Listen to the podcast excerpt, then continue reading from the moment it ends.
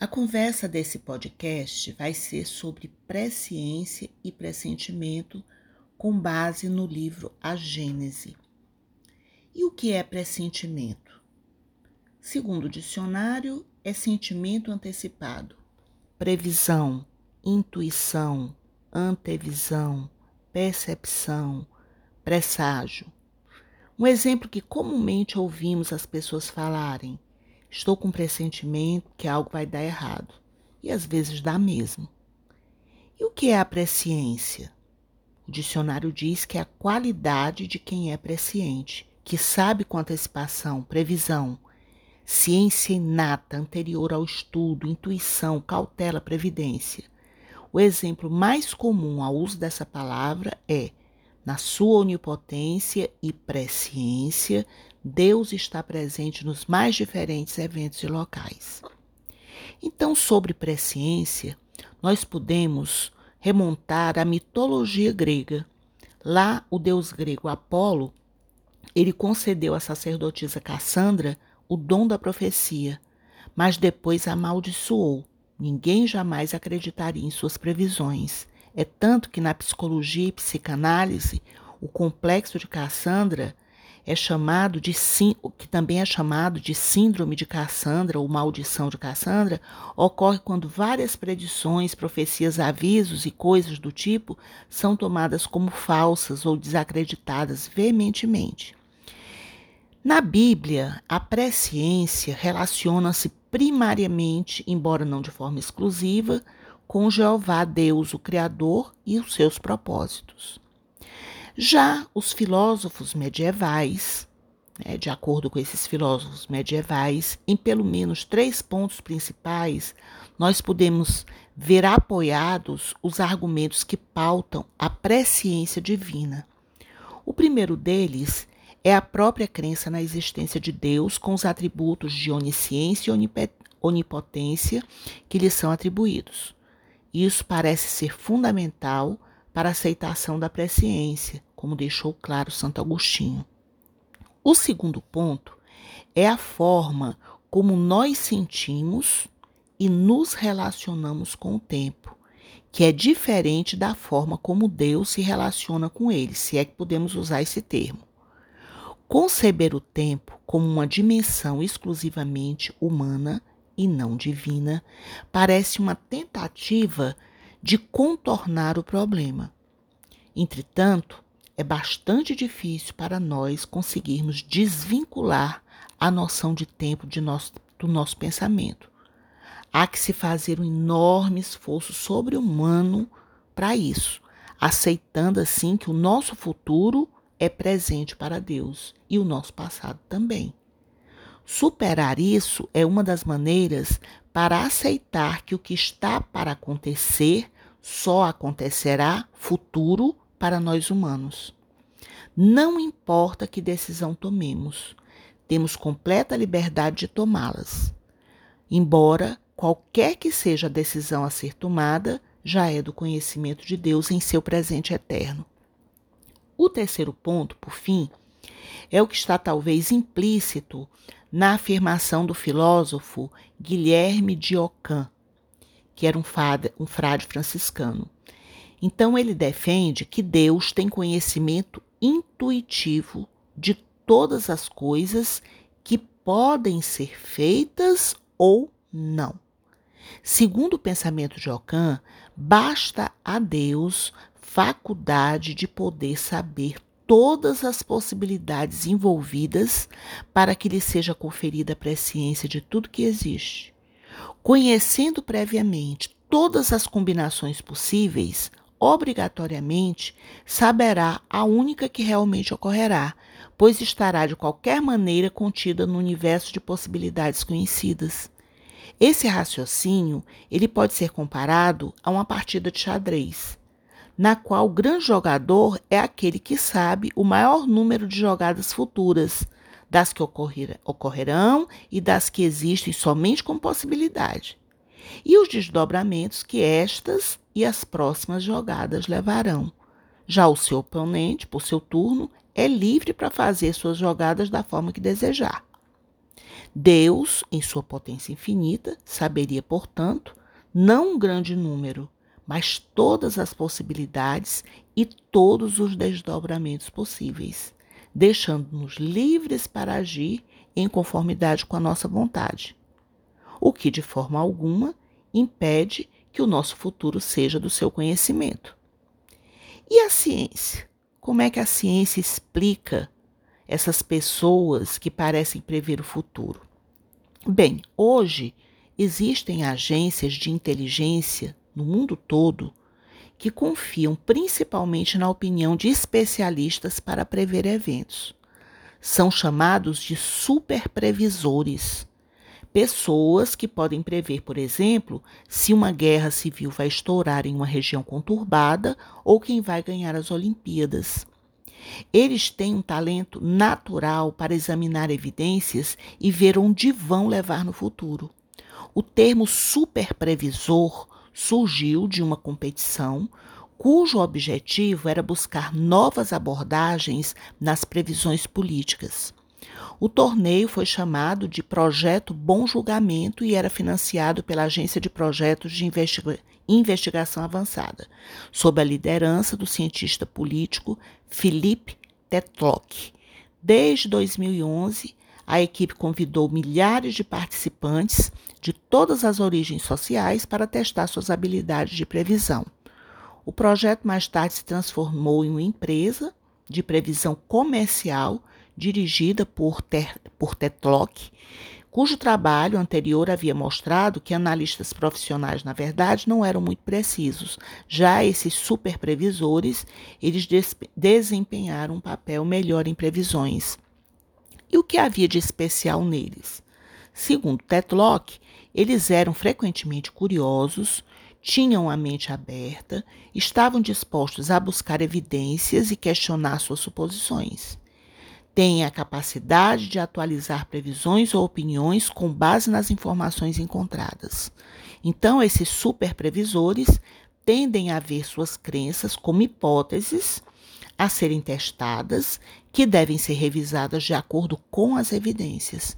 Isso significa que eles tendem a ser melhores em fazer estimativas iniciais assim que eles fazem uma pergunta, mas são ainda melhores em atualizar o que pensam à medida que obtêm mais informações para que possam recalibrar se a probabilidade for maior ou mais baixa, explicou aí o cientista político. Bem, então saímos agora para a doutrina espírita. Então, como a doutrina espírita trata da presciência? E na realidade, é, nós temos um estudo aprofundado sobre presciência no livro A Gênese. Encontramos um capítulo denominado Teoria da Presciência, as predições conforme o Espiritismo. E a teoria da presciência começa com a indagação: como é possível o conhecimento do futuro? De acordo com o texto da Gênese, compreende-se a possibilidade da previsão de acontecimentos que devam resultar do estado presente, como no caso dos superprevisores que falamos anteriormente. Porém, algumas pessoas entendem que não haveria predições de eventos que não tenham nenhuma relação com fatos atuais ou dos que são atribuídos ao acaso. Isso porque entendem que as coisas futuras não existem, se encontram no nada. Portanto, como saber o que ocorrerá?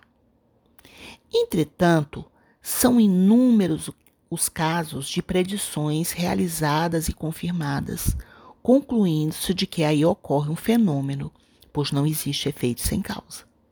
E é o Espiritismo que traz os esclarecimentos sobre a presciência. Para isso, usa a analogia de um homem no alto de uma montanha a observar a vasta extensão de terra. Nessa situação, o espaço de alguns quilômetros nada será para ele, que poderá, num golpe de vista, identificar os acidentes do terreno e o que ocorreria, por exemplo, com o viajante. Já o viajante só daria conta de parte do caminho.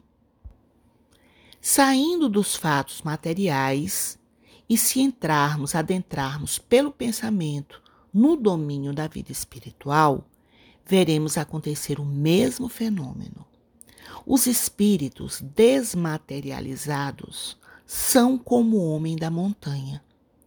O espaço e duração de tempo não existem para eles. Só que a extensão e a penetração da vista dependem da sua hierarquia espiritual. Nos espíritos inferiores, a visão é circunscrita. Primeiro, porque eles dificilmente podem se afastar do globo a que se acham presos.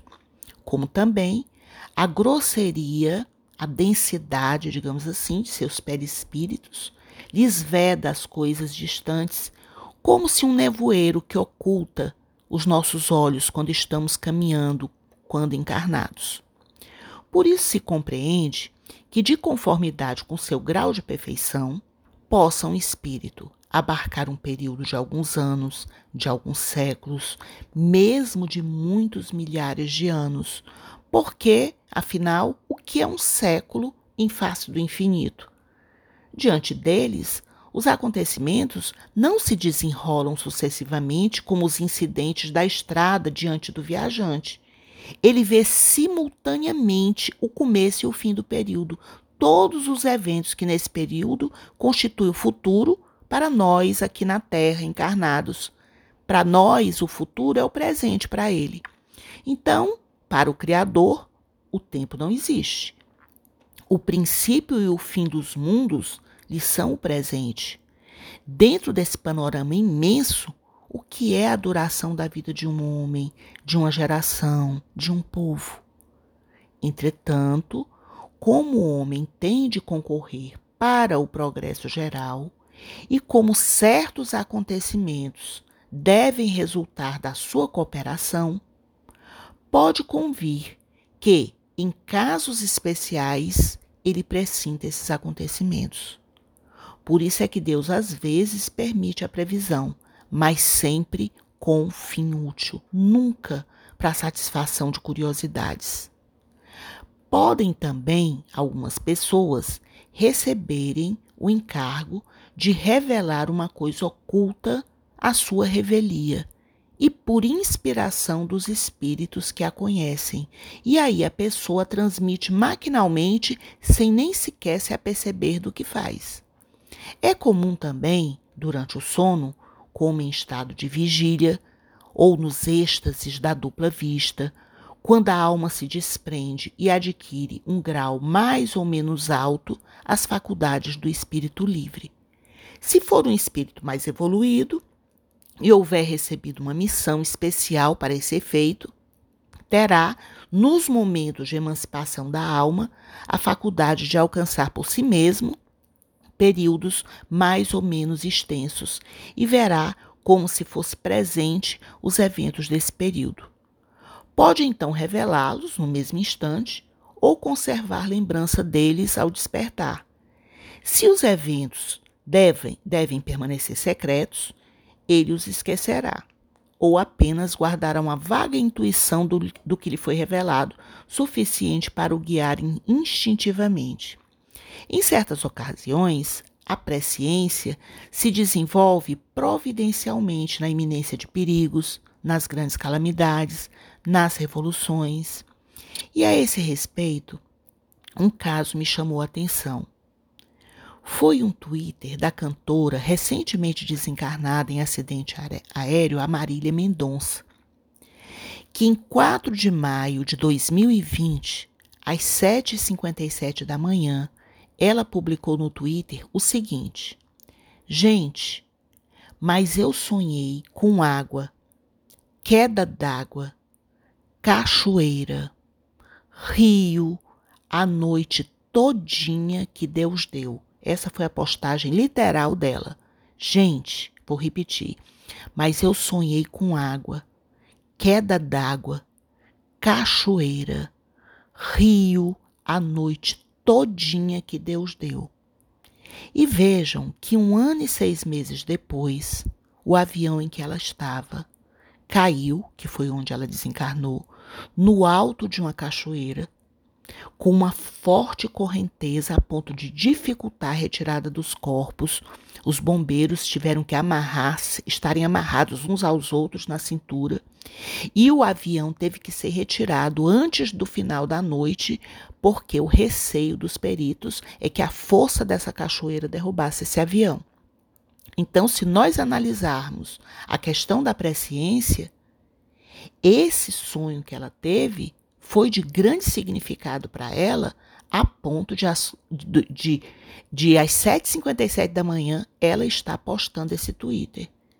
Sonhei com água, queda d'água, cachoeira, rio a noite todinha que Deus deu. Ou seja, algo dessa iminência do perigo que a Gênese fala, em certas ocasiões, a presciência se desenvolve providencialmente na iminência de, de, perigos, grandes calamidades nas revoluções, e que às vezes fica só a intuição ou a lembrança. Ela trouxe claramente o sonho. Continuando aqui, de acordo com a Gênese, nada, pois, tem de sobrenatural no dom da predição, mais do que uma imensidade de outros fenômenos ele se funda nas propriedades da alma e na lei das relações do mundo visível com o mundo invisível que o Espiritismo veio dar a conhecer. Então, dizem os espíritos que a presciência é uma faculdade inerente ao estado de espiritualização ou de desmaterialização Quer dizer que a espiritualização produz um efeito que se pode comparar, se bem muito imperfeitamente, ao da visão de conjunto que tem o homem colocado lá em cima da montanha. Essa comparação tinha por objetivo simplesmente mostrar que acontecimentos pertencentes ainda para uns ao futuro estão para outros ao presente e podem assim ser preditos. Para ter essa percepção, não precisa que o espírito se transporte a um ponto qualquer do espaço. Não se opera a visão nos espíritos do mesmo modo, nem com os mesmos elementos que no homem. É precisamente esse o sentido que nos falta para idealizarmos. O espírito ao lado do encarnado é como o vidente ao lado do cego. Além disso, nós devemos ponderar que essa percepção ela não se limita ao que diz respeito à extensão, ela abrange também a penetração de todas as coisas. É uma faculdade inerente e proporcional ao estado de desmaterialização. A encarnação amortece-a, sem contudo a anular completamente, porque nós sabemos que a alma não fica encerrada, fechada, trancada no corpo como numa caixa. O encarnado a possui, embora sempre em grau menor do que quando se acha completamente desprendido. É o que dá a certas pessoas um poder de penetração que a outros falta inteiramente. Maior agudeza de visão moral, compreensão mais fácil das coisas extramateriais. O espírito encarnado não somente percebe, como também se lembra do que viu no estado de espírito livre. E essa lembrança é como um quadro que se lhe desenha na mente. Na encarnação, ele vê, mas vagamente, como através de um véu no estado de liberdade, vê e idealiza claramente. O princípio da visão não lhe é exterior, está nele. Essa a razão porque não precisa da luz exterior para visualizar. Por efeito da desmaterialização gradual do perispírito, este se purifica dos elementos grosseiros que dificultam certas percepções, o que torna fácil compreender-se que a ampliação de todas as faculdades acompanha o progresso do espírito. O grau da extensão das faculdades do espírito não é o resultado obrigatório do desenvolvimento da inteligência e não é a ciência comum que também proporciona. Tanto é assim que há pessoas de grande saber que são cegos para as coisas espirituais, tanto quanto outros o são para as coisas materiais. resistem porque não compreendem, o que significa que ainda não progrediram em tal sentido, ao passo que outros, de instrução e inteligência comum, aprendem com mais facilidade, o que prova que já tinham uma intuição prévia. Para eles, é uma lembrança retrospectiva do que viram e souberam, quer na erraticidade, quer em suas existências anteriores, como alguns têm a intuição das línguas e das ciências de que já foram conhecedores. Pode, portanto, ser certo o resultado de um acontecimento por se achar este nos desígnios de Deus, como, porém, quase sempre os pormenores e o modo de execução se encontram subordinados às circunstâncias e ao livre-arbítrio dos homens. Está nas possibilidades de os espíritos prevenir-nos do conjunto, se convier que sejamos avisados. Mas para determinarem lugar e data, seria necessário que conhecessem previamente a decisão que tomaria este ou aquele indivíduo. Ora, se essa decisão ainda não estiver na mente da pessoa, poderá ela, ela ocorrer dentro daquele tempo previsto ou demorar a sua realização, embora o mesmo resu resultado chegue a produzir-se. É assim, por exemplo, que, pelo conjunto das circunstâncias, podem os espíritos prever uma guerra que se acha mais ou menos próxima, que é inevitável, sem contudo poderem predizer o dia que vai começar a guerra, nem os incidentes pormenorizados, porque podem ser modificados pela vontade dos homens. Para a determinação da época dos acontecimentos futuros, será preciso que se leve em conta uma circunstância inerente à natureza mesma dos espíritos. Para um espírito, no espaço, não há levantar nem pôr do sol. Não existem dias, revolução periódica de anos. Só há para ele a duração e o espaço infinito. Importante também observar que os espíritos, quando avisam sobre coisas futuras, pessoais ou gerais, quando isso é necessário, essas predições dependem da perspicácia de que eles são dotados, como o fariam conselheiros e amigos. Suas previsões, pois, são antes advertências do que predições propriamente ditas, as quais implicariam numa fatalidade absoluta. Por fim, para finalizarmos a nossa conversa, segundo a Gênese, a humanidade contemporânea também conta com seus profetas. Mais de um escritor, poeta, literato, historiador, filósofo, através de seus escritos, predizem a marcha futura de acontecimentos a cuja realização agora assistimos. Essa aptidão, sem dúvida, decorre muitas vezes da retidão do juízo, no deduzir as consequências lógicas do presente, mas outras vezes também resulta de uma especial clarividência inconsciente ou de uma inspiração vinda do exterior.